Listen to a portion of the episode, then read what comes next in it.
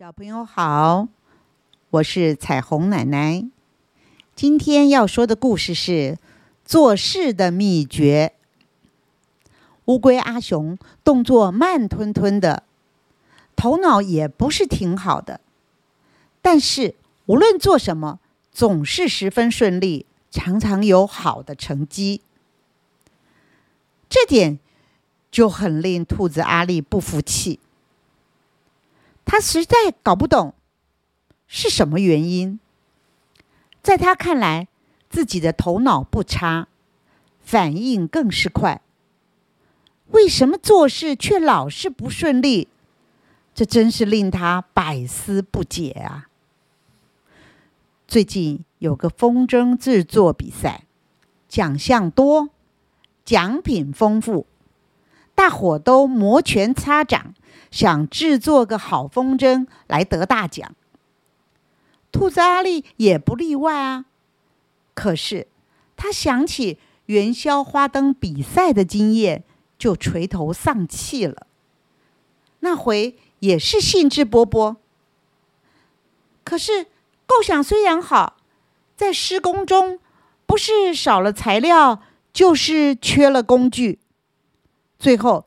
七拼八凑，勉强做成个花灯，却是惨不忍睹的模样。兔子阿力想想，不知道乌龟阿雄有没有兴趣？不如去找乌龟阿雄合作，看看他是怎么做事的，顺便也学些要领。没想到。和乌龟阿雄一谈，他就满口答应了，还说：“我本来就想参加，可是正烦恼自己动作慢，时间紧迫，恐怕会来不及。这下两个人合作，正好可以做个大号风筝。”谈成了，两个人便开始动工。首先，乌龟阿雄画了一张设计图。兔子阿力觉得这是浪费时间，他催着阿雄：“你不是说时间不够吗？怎么不快点开始制作啊？”乌龟阿雄不慌不忙的说：“这是一件很重要的事，不能不做。”画完之后，他详细计算材料，还有各项工具，开了张清单。阿力把各种东西都买回来，备齐了之后，他们按照设计图施工制作。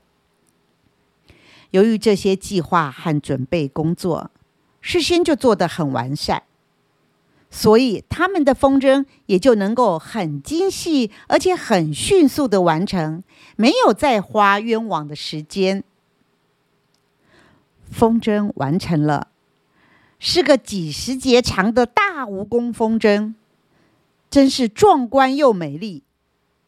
而且因为制作精细，所以能够迎风高飞，在蓝天白云之中展现它的雄姿。于是他们参加风筝大赛，获得了大型风筝的首奖，而且得到了许多奖品。兔子阿里真是高兴极了，抱着奖杯吻个不停。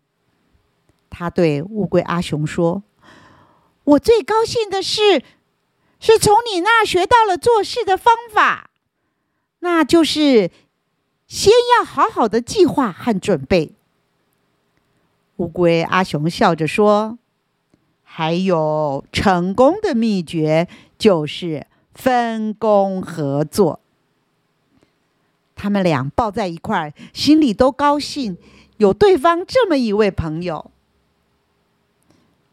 听到这里，小朋友，你现在清楚做事的秘诀是什么了吗？好，今天的故事就说到这里喽，下回再见。